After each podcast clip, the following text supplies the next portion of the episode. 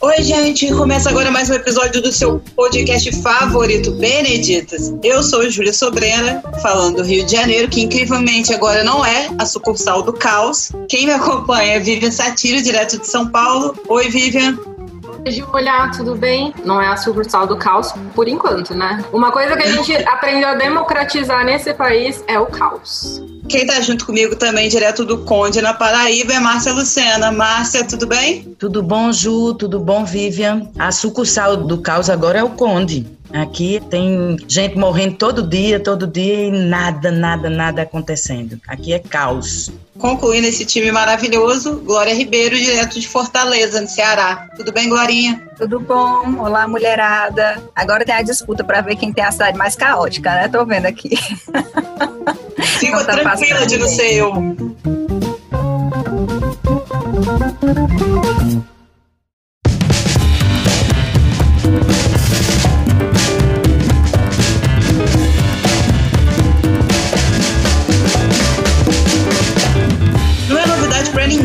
Já falamos sobre isso em muitos episódios aqui do Beneditas. A divisão sexual do trabalho político é um limitante para a existência das mulheres nos espaços de poder. E o que isso quer dizer? Mais do que conviver com a dupla jornada, trabalho e cuidado da casa e dos filhos, a realidade é que temos espaços pré-demarcados de onde cabemos e de onde não cabemos. As mulheres que ultrapassam as barreiras do machismo e assumem posições de liderança, via de regra, encontram espaço naqueles temas relacionados à ideia de cuidado, assistência social, primeira infância, quase como se todas nós fôssemos também um pouco de primeiras damas. Além disso, há um limitante prático para que disputemos em pé de igualdade os cargos eletivos, financiamento de campanhas. Os partidos políticos não têm destinado nem mesmo a cota mínima da fatia do fundo partidário para as candidaturas femininas, ao mesmo tempo em que os financiadores resistem em apostar com o mesmo nível de aporte financeiro que nas campanhas masculinas. Para conversar com a gente sobre tudo isso e mais um pouco, convidamos a Irina César,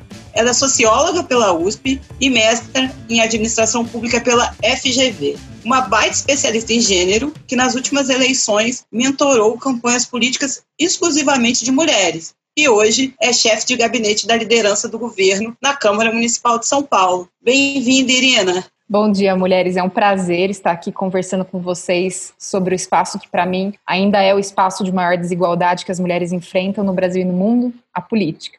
E que momento para a gente falar sobre isso, né? Estamos no meio de uma pandemia mundial em que as poucas mulheres líderes do mundo elas foram testadas mais do que em qualquer outro momento das suas vidas profissionais e provaram por que nós precisamos tanto de mais mulheres na política. Eu queria citar aqui no começo da minha fala um estudo feito pela Universidade Inglesa de Liverpool, que chegou à conclusão de que países liderados por mulheres responderam é, com mais eficiência no combate à Covid, né? Ou seja, mesmo ocupando apenas 10% das presidências de todos os países, ou seja, elas são 19 de 194 líderes de democracias mundiais, em qualquer métrica analisada, é, as mulheres se saíram melhor do que seus pares masculinos e, infelizmente, nós precisamos muito falar sobre isso. E a gente precisa lembrar que os 10 países mais afetados pela Covid hoje são governados por homens, e entre eles está o Brasil.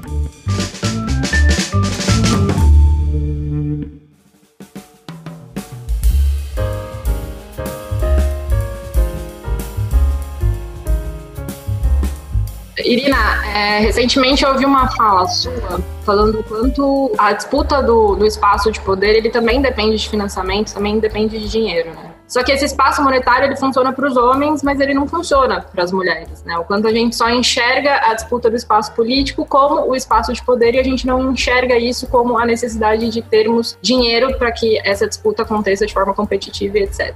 Então, queria que você comentasse um pouco essa ideia e de que forma que isso dialoga com o modelo que a gente conhece hoje. Eu enxergo pessoas que veem o poder como um substantivo, o poder sou eu, eu tenho o poder, pessoas que enxergam o poder como verbo, né?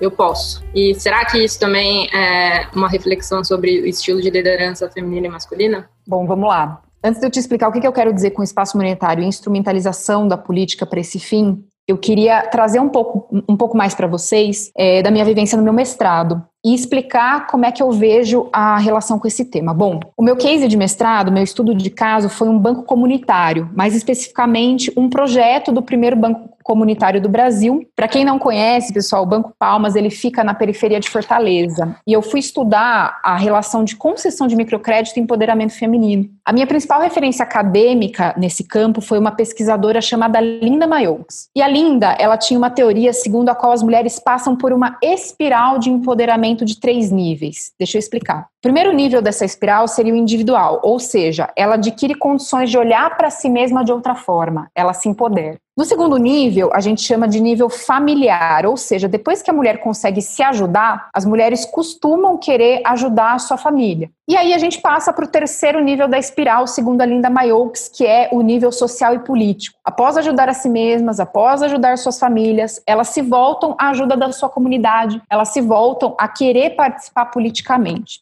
Os homens, por sua vez, eles não possuem esses três níveis de participação política, segundo a teoria. Eles já nascem, ao menos, recebendo um pouco menos de descrédito do que as mulheres. Ou seja, mesmo que eles sejam pobres, mesmo que eles estivessem, por exemplo, na periferia de Fortaleza, eles já possuíam mais inserção no mercado de trabalho que as mulheres e, consequentemente, eles já tinham um pouco mais de acesso ao dinheiro. Para os homens, portanto, a lógica do vou atrás de mais recursos para entrar na política e até mesmo do ah, eu preciso ter uma boa remuneração pelo meu trabalho na política, ela não soa como um estranhamento ele já está mais afeiçoado a esse espaço e ele já está mais afeiçoado a se ver como uma liderança. Ele não precisa provar para si mesmo, ele não precisa provar para sua família, ele não precisa provar para sua comunidade. O homem já parte desse terceiro nível. Ele, ele já parte do terceiro nível. Ele já Exato. nasceu no terceiro nível. Exatamente. E tem uma correlação monetária também nisso, a questão da dificuldade da inserção das mulheres no mercado de trabalho, ou serem vistas como um medo dentro do mercado de trabalho, porque elas podem engravidar, porque elas vão ter que se dedicar mais aos filhos já dá um patamar diferenciado ao homem, independente da classe social em que ele esteja. Mesmo que você tenha uma mulher mais rica que consegue obviamente, ter menos, menos dificuldade né, de ter a, o seu próprio empoderamento, fazer empoderamento da sua família, por questões culturais, o homem ele é menos visto pela sua classe, o homem ele acaba tendo um pouco menos de descrédito socialmente. E aí isso tem relação com uma outra coisa, né? Em 2015, duas pesquisadoras do Departamento de Economia da Universidade de, Louisiana, elas divulgaram uma pesquisa, não sei se vocês já ouviram falar, chama Women and Corruption, What Positions Must They, they Hold to Make a Difference? O que, que significa isso? É, qual a correlação entre mulheres e corrupção quando elas ocupam determinados espaços? Essa pesquisa ela fez análise de 154 países, né, e ela chegou à conclusão de que onde você tem mais participação política no parlamento de mulheres, há mais políticas públicas diferentes que ajudam a combater a corrupção. Um exemplo citado nesse estudo é a Nova Zelândia, que ela é, a Nova Zelândia hoje é considerada, pelo índice de percepção de corrupção, o país menos corrupto de todos. Esse último esse último dado vem de 2017. A Nova Zelândia ela tem a 16ª maior participação de mulheres de parlamento, no parlamento do mundo. E aqui, assim, eu poderia citar para vocês vários exemplos de políticos homens que não encaram a política como um espaço de dubiedade com o poder econômico. O que significa ver a política dessa forma? Eu não sei se. É a dubiedade do. É, na verdade, assim, o que eu estou tentando trazer aqui é que existe uma dubiedade que infelizmente acontece, entre a questão do acesso ao recurso para o homem e para a mulher. Para o homem, quando ele acessa um recurso, ele já acha que aquilo faz parte da narrativa, ele já entende o espaço econômico como próprio para que você alcance um, um, destaque maior no espaço político. Para a mulher não é assim. Para a mulher, ela tem muito mais dificuldade de ver o capital financeiro como algo que a fortaleça dentro do espaço político, tanto para ganhar a eleição, que aí já é uma temática até um pouco mais delicada, que eu vou abordar um pouco melhor depois, mas tanto quando estando naquele espaço, pensar em como a relação econômica pode fazer com que ela seja mantida ali. Ou seja, existe uma dubiedade maior que ela acaba tangenciando menos as mulheres. As mulheres elas ouvem, enfim, elas costumam dar menos corda a conversas que talvez não deveriam ocorrer dentro do espaço político envolvendo recursos financeiros. A mulher às vezes ela entra numa comissão de finanças e orçamento e ela não está vendo aquela quantia financeira como algo próprio para se colocar dentro de um espaço, para se levar para um mandato ela acha que, ah, não, a gente consegue fazer de outras formas e utilizar ao menos esse recurso para sobrar para todos. Isso é, isso é um raciocínio que nem sempre, infelizmente, todos os homens trazem na política. É lógico, a gente está falando de todos os homens? Claro que não. Mas, infelizmente, no atacado, dentro do meu trabalho, conversando com homens na política, muitas vezes existe essa dubiedade nas conversas, e quando não existe a dubiedade, falar de recursos financeiros para os homens é uma conversa muito mais pacificada do que com as mulheres.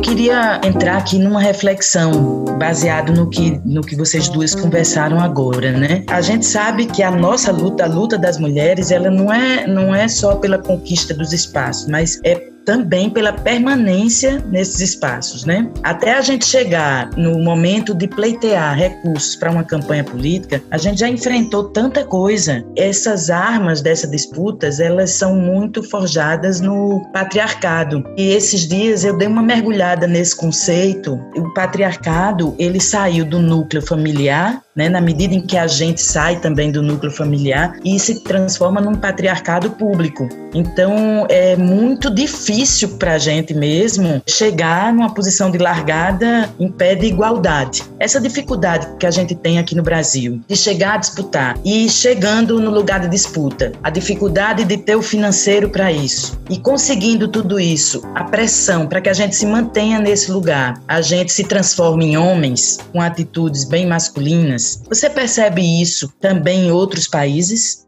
Então, Márcia, é, eu sinto muito quando eu ouço experiências externas, né, quando a gente vê até mesmo em seriados, filmes ou até mesmo conversa com pessoas de outros países, que sim, que as mulheres enfrentam dificuldades na política no mundo todo, mas certamente a África e a América Latina são os piores locais para participação política no mundo. Tem uma instituição que ela é a União Interparlamentar, vocês já devem ter ouvido pela sigla, né, o.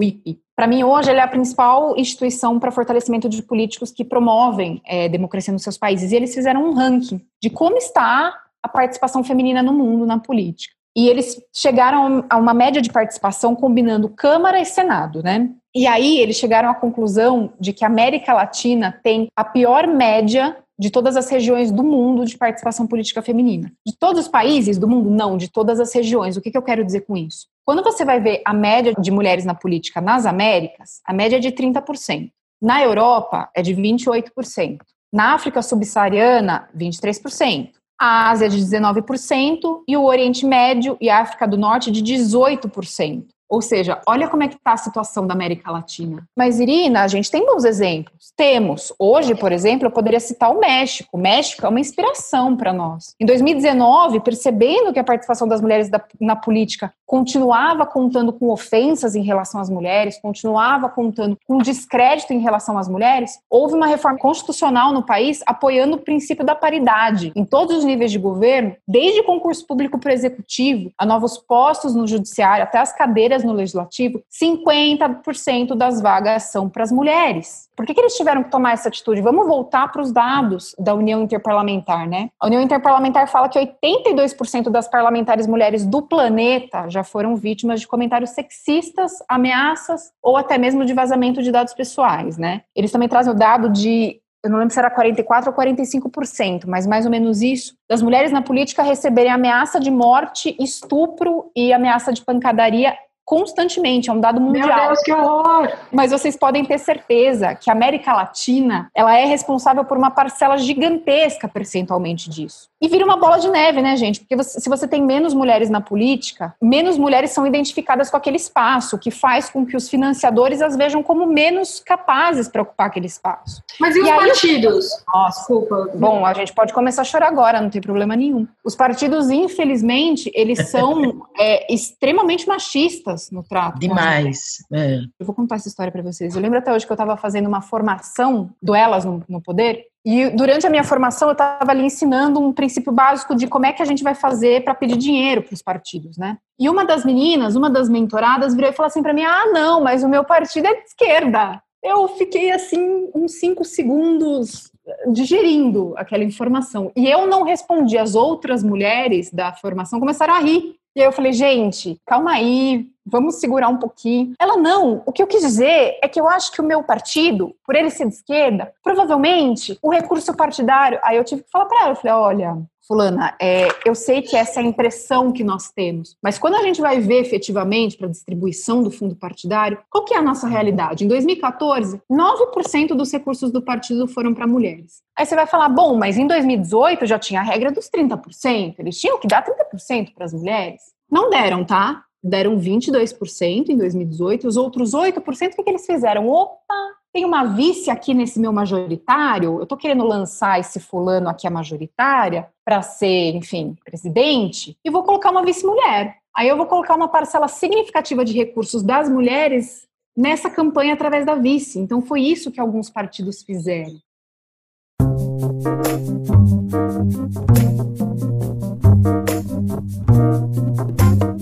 Eu cresci numa comunidade aqui em Fortaleza, que é o Grande Bom Jardim, que é uma comunidade conhecidamente muito violenta. E os meus últimos anos de trabalho têm sido em comunidade, seja com psicologia comunitária, seja como gestora pública também, que atua ali lá, lá na ponta, né? Eu tenho percebido que é muito comum, né, nesse trabalho nas comunidades, ver que as mulheres têm um papel muito forte de mobilização comunitária, de engajamento das pessoas. Elas são muito firmes, elas são muito comprometidas com a sua comunidade e na defesa da vida ali dos seus familiares, dos filhos, dos maridos e tudo mais. Mas quando a gente olha para as câmaras municipais, para os senados, para a Assembleia Legislativa, a gente não encontra essas mulheres lá, né? Como vocês trouxeram anteriormente aqui nessa conversa, né? Elas nem sequer se candidatam e quando elas se colocam, é muito difícil para elas chegarem ao poder. E quando chegam, se manter é um desafio ainda maior. Irina, por que que isso acontece? Assim, o que que você acha que rola nessa complexidade aí de participação das mulheres no campo político? Quando eu comecei a participar politicamente, assim, quando eu me vi como ser político, começou no movimento estudantil, né? Eu fiz cinco anos de movimento estudantil na USP. E quando eu saí da USP, a minha primeira campanha, a primeira campanha que eu fiz foi para um homem. E eu me lembro que quando a gente chegava nas comunidades para pedir voto, os líderes comunitários majoritariamente eram mulheres. Então, quem está trazendo a comunidade para o voto são as mulheres, já são as mulheres. A questão é que, por questões estruturais, por questões históricas, por questões de falta de credibilidade em si mesma, porque nós aprendemos a duvidar de nós mesmas o tempo todo, essas mulheres não se veem como candidatas. É como se a comunidade e as associações fossem a extensão da casa, né? Exatamente. Mas a Exatamente. política é, o, é a rua, é do homem, então. E principalmente, em alguns momentos, eu, eu, sempre fui uma pessoa muito provocativa, né? Muito, muito irônica, muito provocativa. Em alguns momentos eu queria entender mais daquelas mulheres e eu meio que perguntava, mas é, dona Cida, a senhora nunca pensou em disputar? Elas olhavam assim para mim, eu não entendo nada desse negócio não, menina. Esse negócio é difícil de entender. Quando é que vota uma vez? Quando é que vota duas? Como é que o prefeito faz quando eu voto diferente do que ele está querendo? Elas me faziam perguntas muito importantes que vocês podem ter certeza que metade dos parlamentares homens, metade dos parlamentares em geral, não sabe até chegar às casas legislativas, mas ela via a dificuldade dela, a falta de entendimento dela, como um bloqueio para acessar aquele espaço. Enquanto para o homem, você, o que, que você ensina desde pequeno? Seja corajoso, não importa que você não tenha essa resposta, vai lá, faz, você vai achar, você vai conseguir. Então a diferença cultural, ela tá muito expressa aí. Quando eu fui fazer mentoria para as mulheres, em alguns momentos, é, eu tive que ser bastante dura. Eu tive que ser uma pessoa que, né, naquele momento tinha que trazer talvez um pouco mais de realidade para aquela campanha. E eu tinha especificamente uma, uma mentorada que ela tinha que andar, né, enfim, com o seu cão guia. Ela era uma mentorada cega. E ela ia, enfim, ela tinha que fazer os pedidos de votos nas ruas e a gente já tinha meio que um esquema preparado, uma pessoa acompanhando, uma pessoa dá o panfleto, apresenta, ajuda, chama para falar. E eu não estava sentindo que as pessoas estavam repelindo pelo fato dela ser cega, as pessoas estavam conversando, estavam trazendo opiniões. E ela me falou, Irina, é, eu preciso parar pelo menos, é, sei lá, cada duas horas pedindo voto, eu preciso parar uma, uma hora para descansar porque eu não aguento é, eu tô me sentindo muito cansada, então eu falei, olha, fulana, eu entendo o que você está trazendo e eu acho super legítimo a gente parar em alguns momentos para descansar, mas o tanto de momentos que talvez a gente esteja colocando de descanso aqui na sua campanha vai ser a diferença voto por voto e você não tem uma estrutura já montada de pessoas que te bancam economicamente e que você consegue colocar representantes pedindo voto para você. Você não tem. Então, assim, cada momento que você tem na rua, cada momento que você está ali no voto a voto, conta. E assim, vamos ser realistas, tá, gente? Pessoas com estrutura é, do que a gente chama né, de velha política, de pessoas que já fazem política há muito tempo, elas saem às 8 da manhã de casa e voltam às 10 da noite. Elas aguentam, tá? Eu vejo muita gente nessas condições fazendo campanha com estrutura, com dinheiro e indo lá para todos os espaços falando. E campanha é um espaço extenuante. Campanha é um espaço em que você tem que dar psicologicamente, fisicamente o seu melhor. Se você não está conseguindo, dentro daquele espaço, avançar um pouco mais, você vai ter menos voto, você vai receber aquilo em uma votação menos expressiva. Então, quando você sai para essa corrida, e eu entendo, e a gente precisa muito que as mulheres corram mais essa corrida, você precisa estar tá mais consciente do que você vai enfrentar ali. Então, assim, isso acaba também dividindo os votos, ou seja, uma mulher que talvez estivesse mais pronta para essa disputa, tivesse mais condições, tivesse corrido atrás de todos os pilares para fazer uma campanha, ela não ganha por conta da pulverização dos votos que pessoas menos preparadas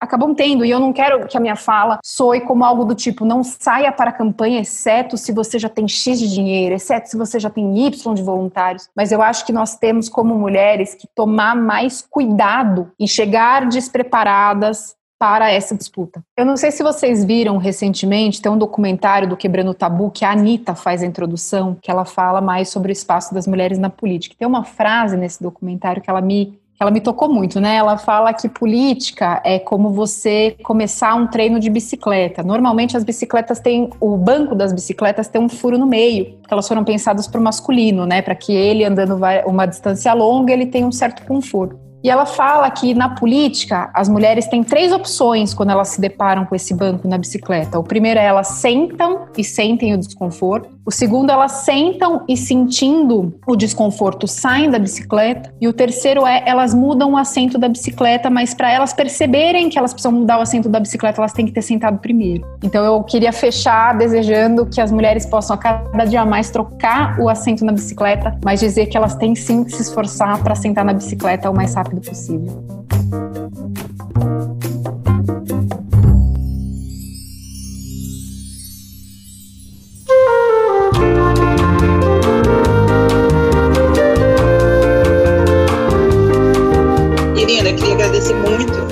Presença aqui com a gente. Gravar num domingo de manhã. Eu sei que não é fácil, sei que a gente está em casa, mas obrigada mesmo. Aprendi muito com você. Na verdade, vou pedir até seu contato para a Vivian, porque eu quero essas referências todas. Acho que é muito importante. Assim, a gente tem que se embasar para a gente ser ouvido. A gente sabe das dificuldades, mas tenho certeza que com pessoas como você, a gente vai conseguir fazer com que mais de nós cheguem lá. Muito obrigada, tá?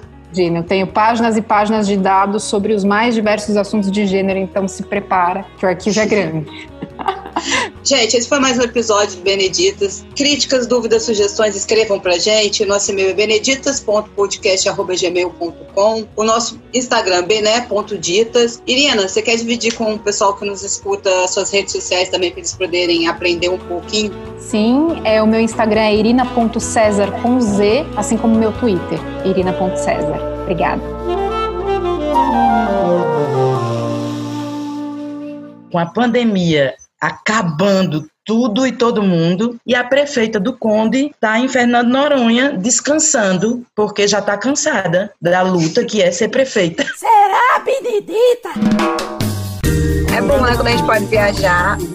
em tempos de pandemia, então esse é o melhor momento para uma pessoa viajar, para ah, é, descansar. É, com certeza. Não, está arrasando. E, e, o que eu gosto é da descrição, né? Ela posta nas é. redes sociais como se fosse algo normal. O país se acabando, porque é essa sensação que eu tenho. O país está se acabando. A gente não tem dinheiro mais para comprar comida, a gasolina está num preço absurdo. Eu estou me sentindo nos anos 90, sabe? Não, eu acho que o mais, o mais curioso é que a gente falou o episódio todo sobre a presença de mulheres nos espaços de poder. E aí agora a gente está dando um exemplo negativo de uma mulher que ocupa esse espaço. A gente ocupe, mas a gente ocupa esses espaços para fazer mudanças, né? Porque se for para manter a mesma coisa, a gente não precisa.